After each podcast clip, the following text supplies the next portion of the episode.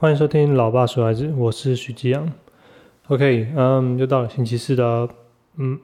不是啊，其实我每次录完之后都会是在隔天才会才会放出来啊。那我知道我现在要听的人应该也很少了，大概就个位数吧。啊，无所谓啊，反正还是一样，我还是照着我自己的脚步走这件事情。OK，嗯，今天要讲的一个一本书叫做《养出内心强大的孩子》，呃。我当初看到这本书的时候，觉得他好像很屌。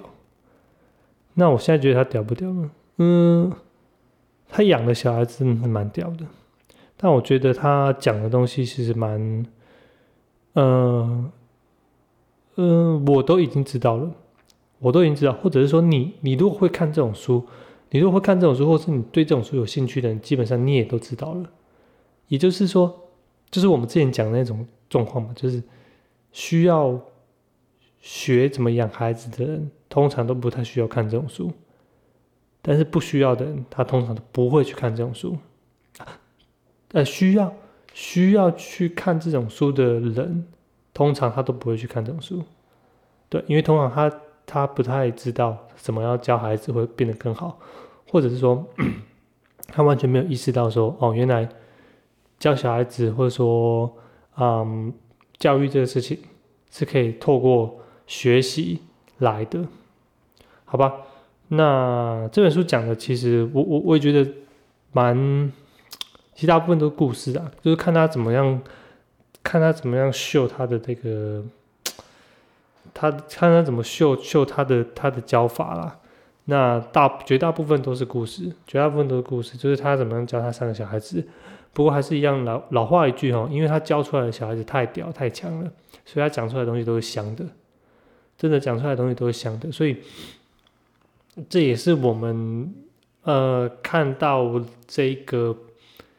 这本书会有吸引力的地方了。他光是他有一个小孩子是 YouTube 的执行长，那个书生，那个就超强了。我我觉得这样光这样就超强了。我一开始看到。后面看到中段的时候，我才发现哦，原来那个 YouTube 的执行长是他的女儿哦，靠，对了，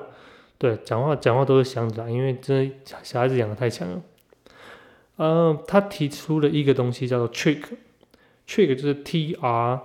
I C K，trust, respect, independent, collaboration 跟 kindness，好。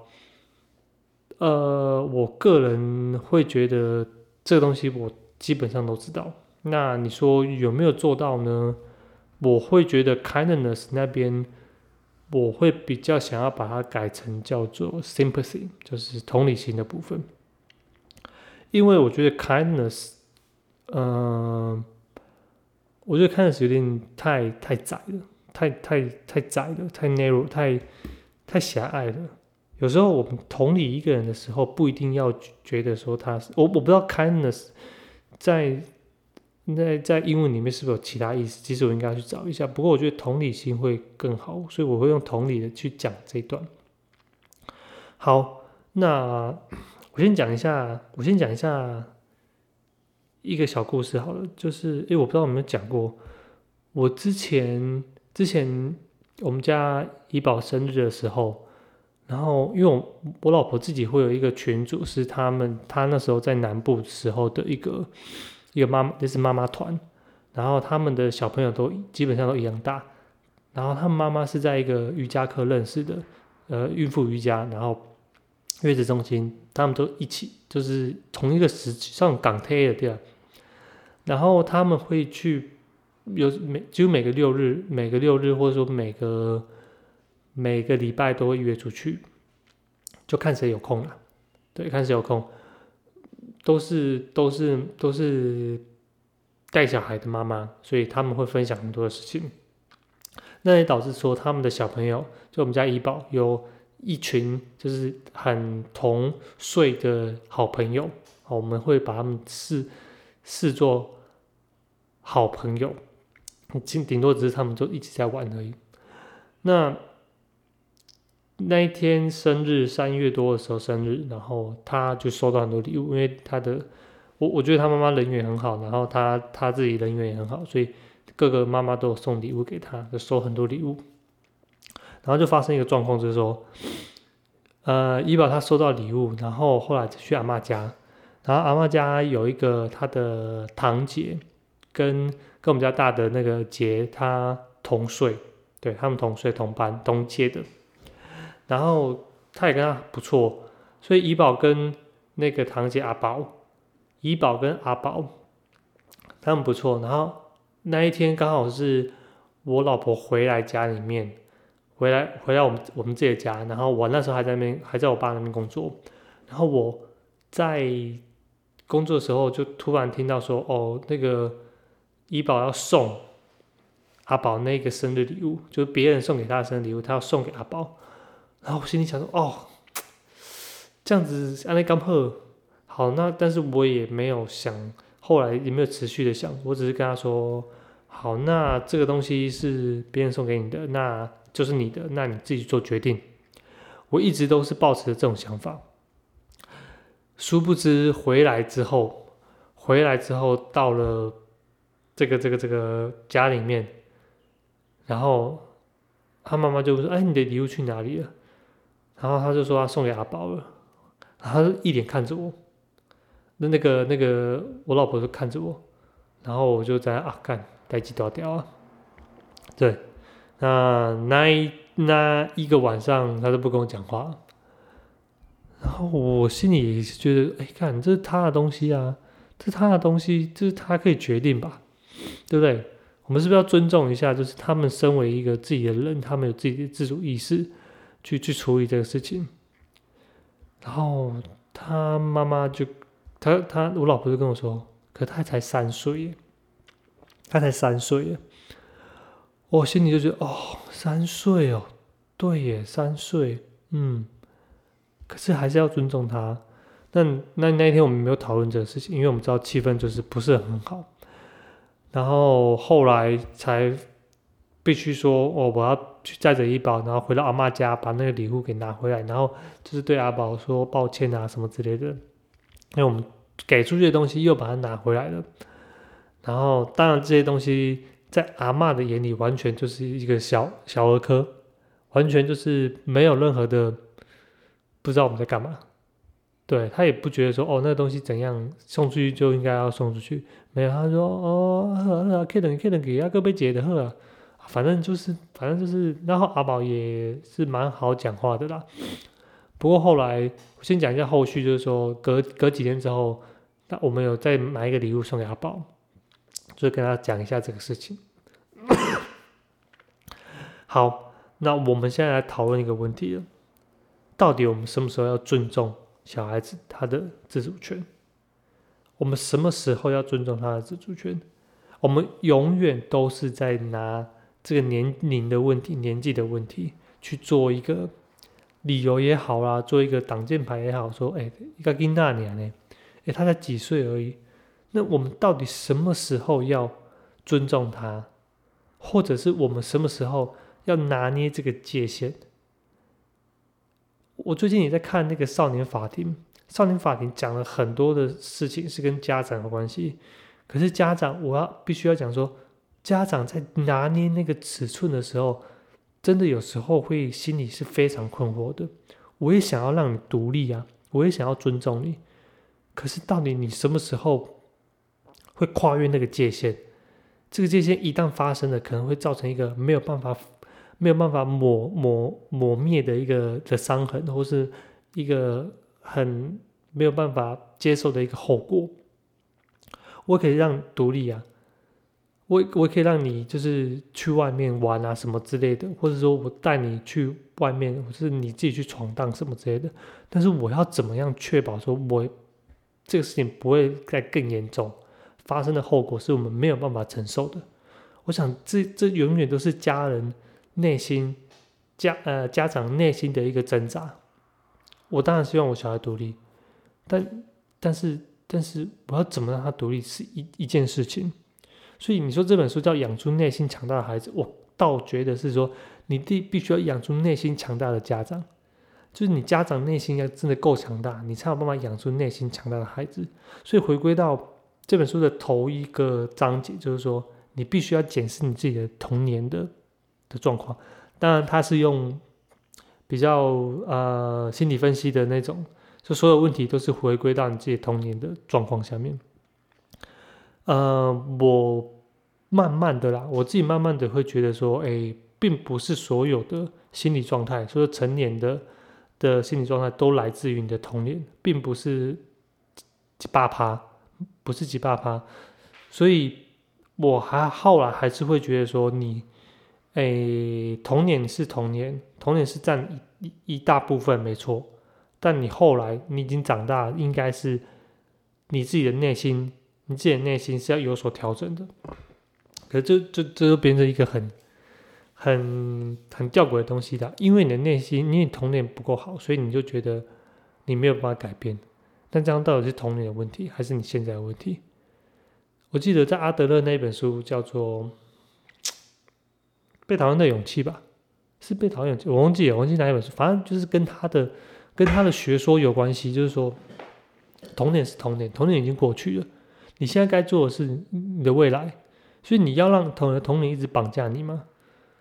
对，我知道童年会有影响你，过去的事情会有影响你，所以你要让过去的事一直绑架你吗？你现在看的是未来，你现在专注的应该就是当下，你应该是现在就是做这些改变，而不是把理由过去。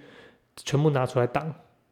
哦，因为我当初怎么样，我当初怎么样？对，以生理的反应，或是以人类发展的这种状况来说，一定是从经验学到东西，一定是从经验学到东西。但是你要知道，人类还有另外一个才能，叫做想象力，叫做想象力。过去是过去了，我现在要看的是未来，所以我应该要想象说，我未来要什么样子，我往那边走。我往那边走，而不是沿着这个轨道，然后你就顺着这轨道一直走，一直走，一直走。哦，因为轨道过去长这样子，所以我未来应该也就这样子。所以你一点想象力都发展不出来。可是人家又会说：“啊靠啊，我的就是因为我从小就是没有想象力，从小就是被限制住，所以我就没有想象力啊。”啊，反正这就很乱了。好，那讲讲哪里？反正那个。问题是说，我后来还是有跟我老婆去讨论这个问题。呃，先说结论好了，就是说我后来在第二天、第三天的时候，我我就跟他说：“哎，你这个这个事情是不是会让你有社交的压力？社交的压力。”好，他说：“对，没错。”我说：“好，没没问题。那那我理解了，我理解了。好，所以在这个冲突之中，我老婆想的是说。哎，这些妈妈们，或者说他的这些朋友们，好不容易送一个礼物给他，给小朋友，然后在不到一天、不到几个小时的时间内，就把这个礼物送出去给别人。我老婆她会有一个很强大的社交压力。哎，这东西是别人送给，因为对我来说我就没差，因为因为这东西，那那些妈妈们我不熟嘛。那些妈妈们我不熟，所以那些妈妈们对我来说就是别人，就是陌生人。哦，你要送东西，OK，好，谢谢。好，这东西就是给那个雅怡宝的，所以怡宝他拿到这些东西，他理所当然可以决定，理所当然可以决定他这些东西要给别人，或是要怎么处理。好我是站在这个角度，就是尊重，或者说我让他自己去做决定，就是我们所谓的独立这样子，independent。可是，像我老婆那边站在是比较社交性的压力，耶，这些妈妈们，她们对我们很好诶，她们很照顾我们呢，她很多事情都会跟我们分享什么之类的。可是我们随随便便就把他们的好意给丢出去，这样子我们要怎么处理这这这段这段的的关系？所以对他来说，他就一直卡在这里，不要说一直卡在这里，他就一直一直以这个观点去出发。然后我我后来跟他说好，那我知道这件事，那我们处理的方式就是，我们好好的跟阿宝讲，然后好好的把礼物拿回来，然后好好的跟徐阿姨再讲一次。虽然我不确定他懂不懂，好不确定他懂不懂，所以如果假设啦，假设他懂的话，他就开始出现两个想法，一个是哎，我的东西我应该可以自己处理，好，这是一个；第二个东西是。别人给我的东西，我是不是应该好好的珍惜？所以你会开始，他可可可能会开始学到社交的问题，社交的问就是我们所谓礼尚往来的问题。呃，我开始去，我跟他稍微聊一下这个事情，但我不确定，我我我我确定他可能大概就百分之十二十了解这个事情吧，反正就我觉得不懂，但没关系，这还是我们必须要说的事情。然后，呃，这也是我觉得当一个家长他必须要做的事情，你。当你的原则想出来的时候，所谓内心强大的家长，我我个人觉得就是你要一些原则，你要有些哲学的思考，你要知道哪些东西对你来说是重要的。好，这个东西重要的时候，你就要必须要去教你的小孩子，或者你必须要传给你的小孩子，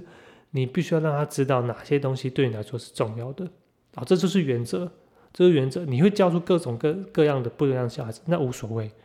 可是你如果没有，没有让他有一个信念的时候，一个呃不确定感的时候，呃让他降低这个不确定感的时候，这所有的这所有的的过程会很困惑，我会不知道我到底这样做是对的还是错的，但其实根本没有对错，只是你选择的问题而已。如果你可以选择一个比较更明确的道路的时候，这这中间的过程就会比较顺一点。呃，我个人也会觉得你的人生会比较快乐一点呢。我自己最近也在读一些快乐的书，嗯，也许我们之后会会拿会挑个几本出来讲，在这种比较明确的道路上面时候，降低你的不确定性，降低这个世界的不确定性，你选择一个原则或是一个人生的哲学去做这个事情的时候，我我个人就觉得，嗯，你会比较快乐一点的。你会不会？你不会有太多选择嘛？你没有太多选择的时候，你就发现说，哎，其实你好像会更快乐。呃，我在跟哎，我们回到我们第一集，我跟我的一个朋友，他是一个基督教的一个一个信徒，他的给我的感觉就是这样子，他选择了信教这一条道路，也就是说，他舍弃了很多世俗的一些做法，或者说他一些行为，他都是不能做的。但我不觉得他有比较，呃，比较悲伤，或是痛苦，或是什么之类的，没有。我反而看到他是一种类似这种解脱，或是这种所谓的一种呃解放吗？或者反正就是我会让我觉得他人生会更有意义。他让我感觉就是人生更有意义。这这也是我们最近在跟我老婆讨论的。我我我一直开话题哈。我跟我老婆提到一个重点，说，哎。你会不会觉得，因为他我们之前在节食嘛，就是做了做了断食运动，或者做了那些健康检查之后，我们就开始做节食，就是有些东西就慢慢的不要吃了，比如淀粉啊、精致淀粉那些东西的。然后我后我一开始做的比较极端一点，然后他就问我说：“哎，这样这个东西不能吃，那不能吃，人生到底有什么意义？”他跟我提出了这个东西，这个东西是我很多年前。不要说很多年前了，就一两年前，我也有的一个想法，就我开始在节食的时候，我后来就跟他说：“哎，我问你哦，你现在还会这样想吗？”他说：“不会了。”他说：“不会。”他说：“那个东西就是对我来说就没有那么重要了。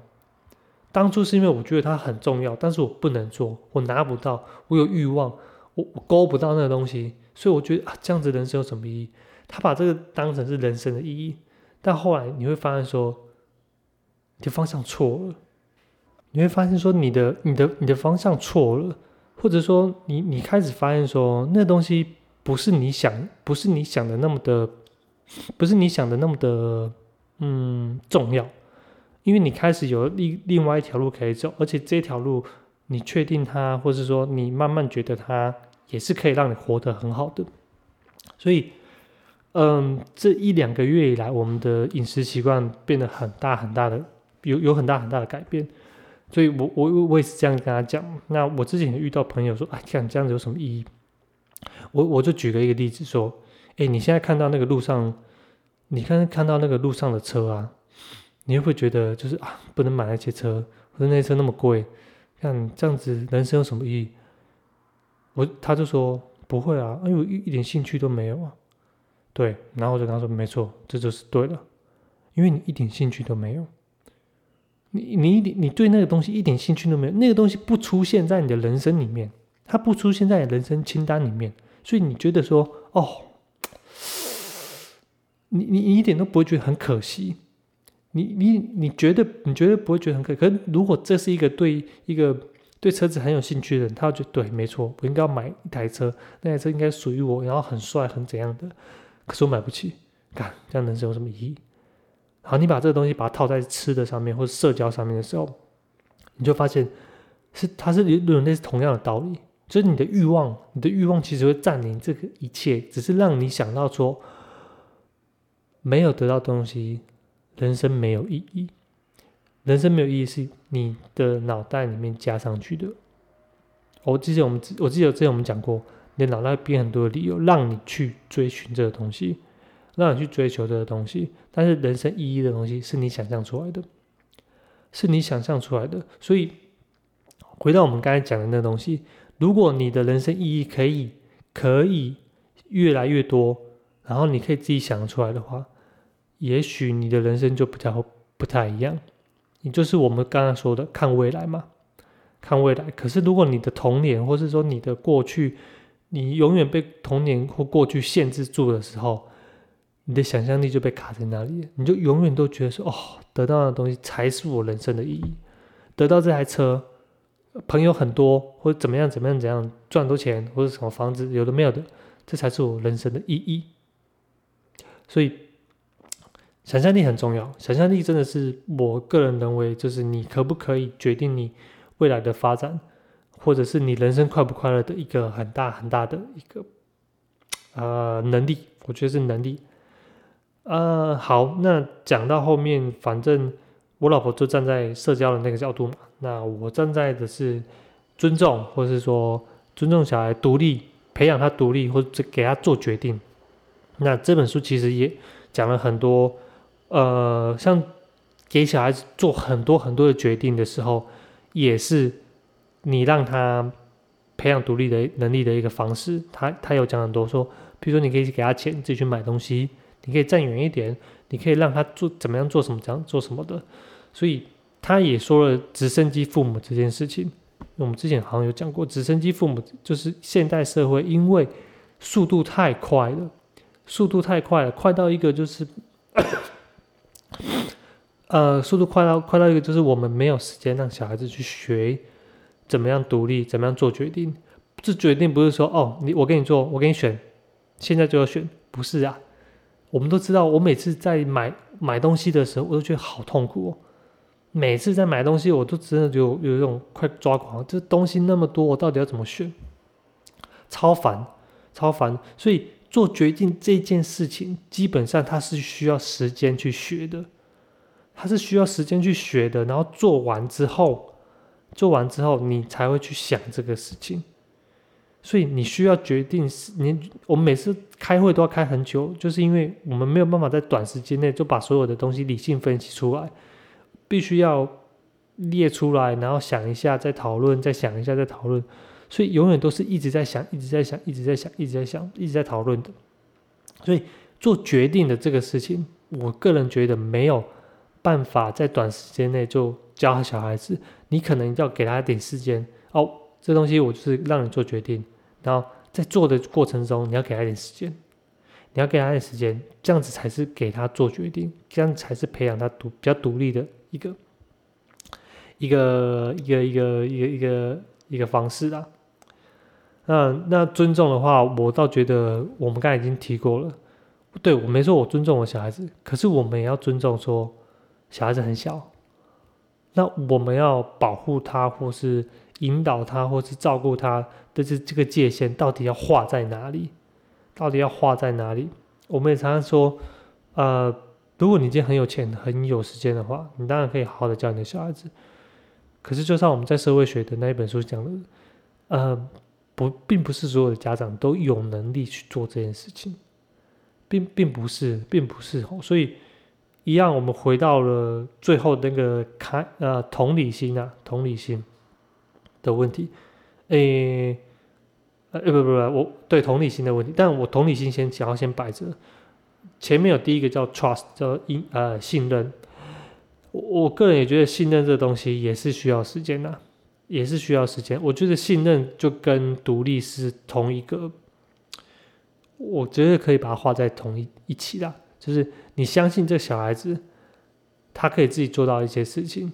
那基本上你就是就是想要让他独立嘛。对，你不相信他会自己完成这些事情，那就是你不给他独立嘛。那我觉得它是一体两面的东西的，我觉得没有必要把它分开来讲。好，那接下来就是讲的，他有说我们现在讲啊 collaboration，collaboration 就是合作吧。呃，没错，我觉得合作是很重要，但是我觉得合作，呃，一个基本的概念就是你可能必须要把你自己的阶级或是一些，你要意识到这个东西，就是说你在家里面从小你就顾着这个小孩子。从一开始出来，你们的能力很大，到他慢慢长大的时候，他能力可能会超过你，身高体、身高体、体、体、身体，就是那个身身材可能会都会超过你，所以你是慢慢拉近的这个距离。但是，但是我们也常会陷入一个迷失，说，那他到底什么时候要长大，或者到底什么时候要靠近你？因为你也在进步嘛，你也在长大嘛，所以。呃，我我个人觉得这种像这种从小你就把小孩子养大的过程中，你要必须要意识到一个东西，就是，呃，小孩子会长大，小孩子会独立，小孩子会成长，小孩子会进步。你要一直把这个东西一直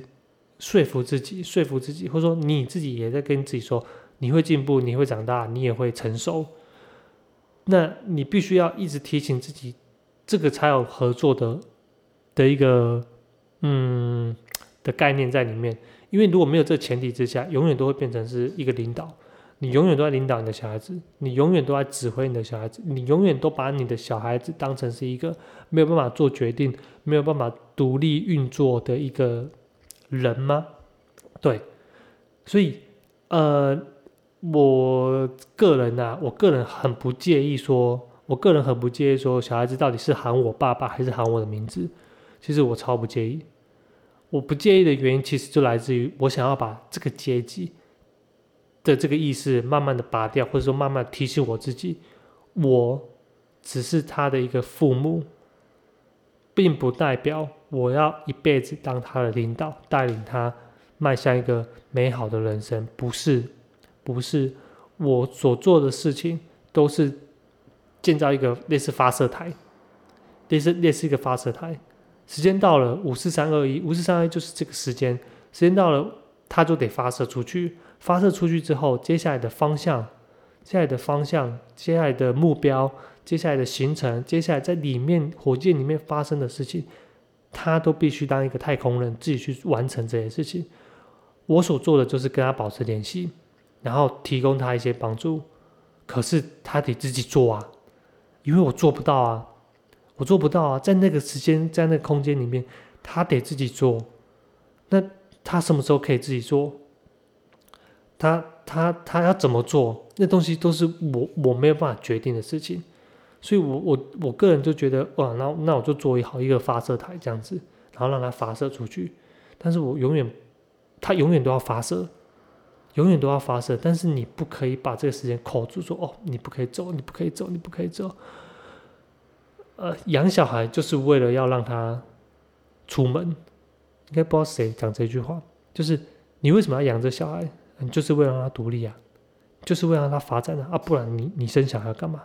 好，这个等一下我们会再讲一个我刚刚想到的一个观点，养小孩到底要干嘛？养小孩的意义到底在哪里？好，嗯，又开了一个局，那我先把这同理心讲完了。呃，每一次我跟那个姐在呃看这个看影片啊、看电影啊什么之类，我都会跟她说：“哎，你去看看那个主角，他心里在想什么？那个主角心里在想什么？或者说其他人心里在想什么？他们发生什么事情？最明显就是我之前跟你说那个鬼灭的问题嘛。那前几天我就陪他，因为他妈妈不给他看。”不不是不给他看的，他觉得他好像还不适合，还没有准备好去看《鬼灭》，所以我跟他说，那没关系，现在妈不在，我就陪你一起看。然后前几天就看了那个《无限列车》，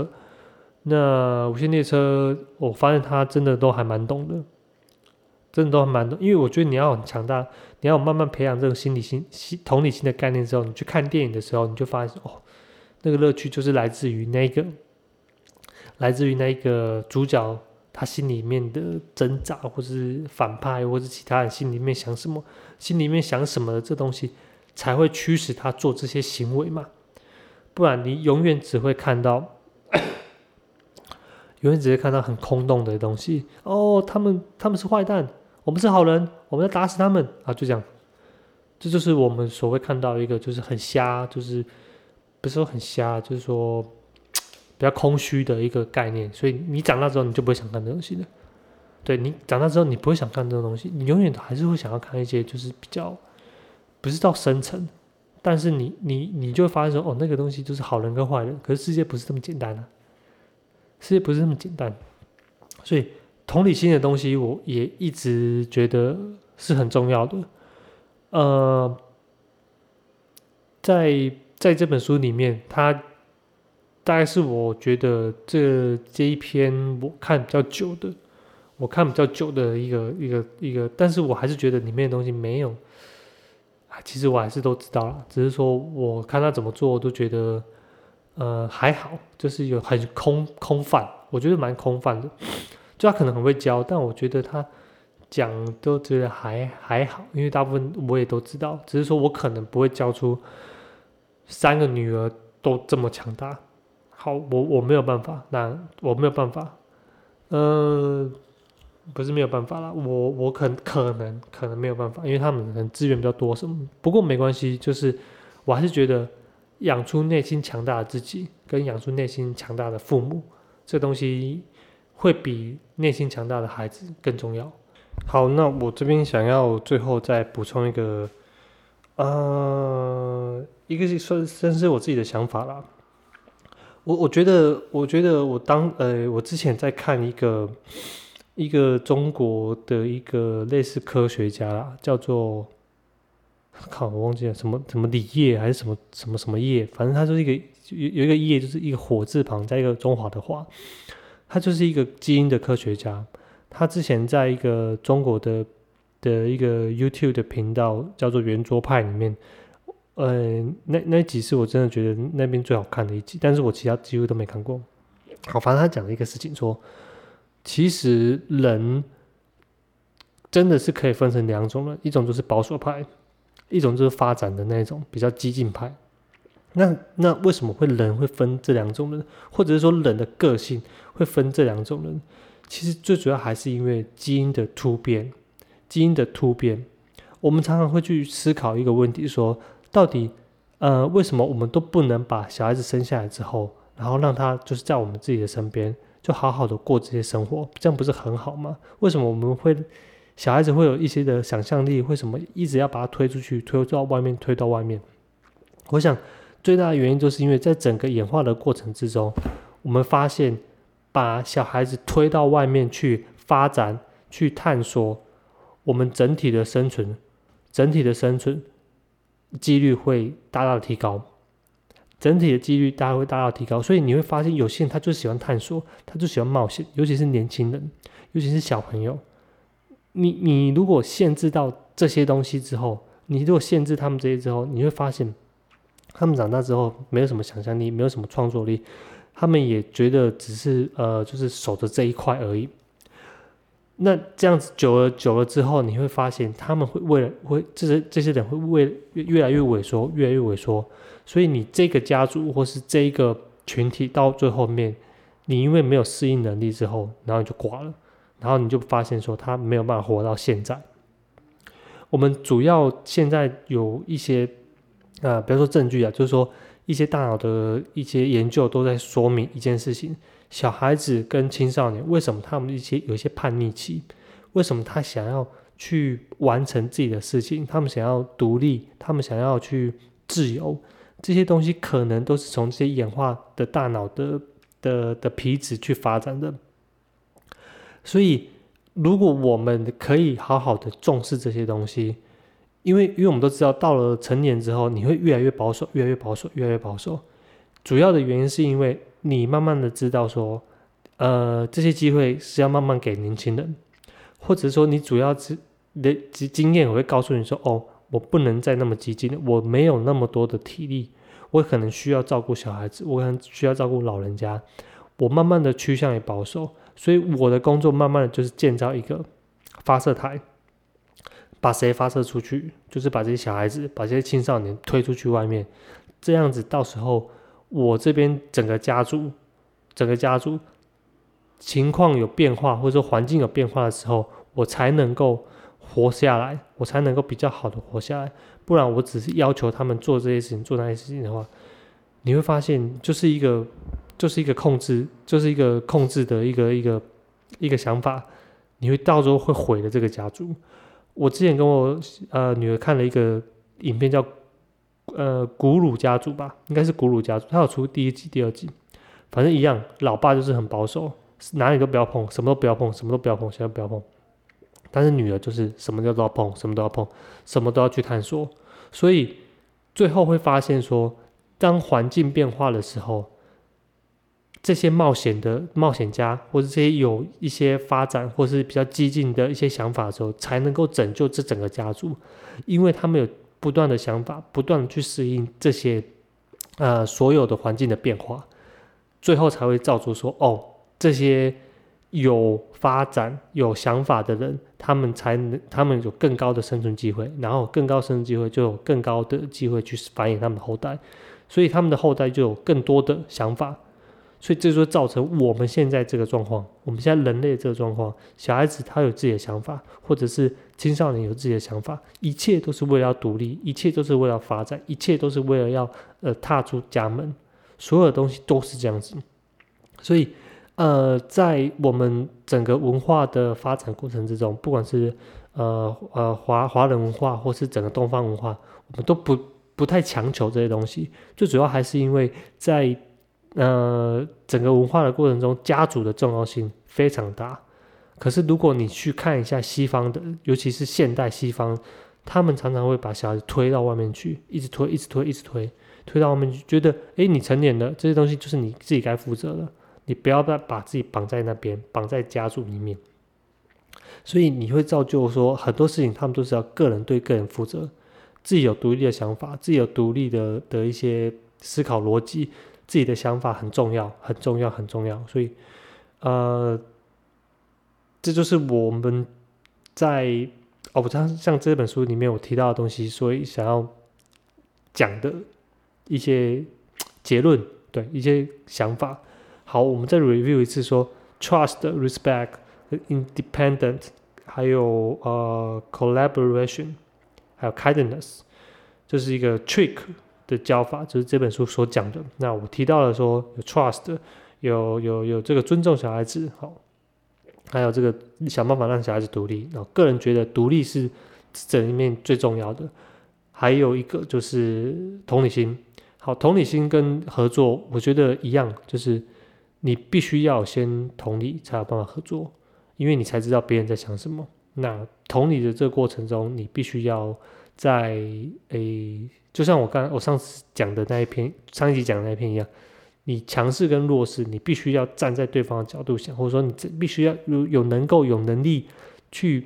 去站在对方的角度去思考这个事情，所以你一定要一定的想象力，才有办法做到的事情。像一岁两岁，他们就没办法，他们非常的自我意识，所以他们不管你不管你，反正我根本不管你的状况是什么，我就需要我要的时候就要。OK，那这就是我想要讲的这个，好了，下本书还不知道，反正我就先这样子一一边讲一边看，一边讲一边看。那谢谢你的收听，老这里是老爸说孩子，拜拜，我是徐子阳，拜拜。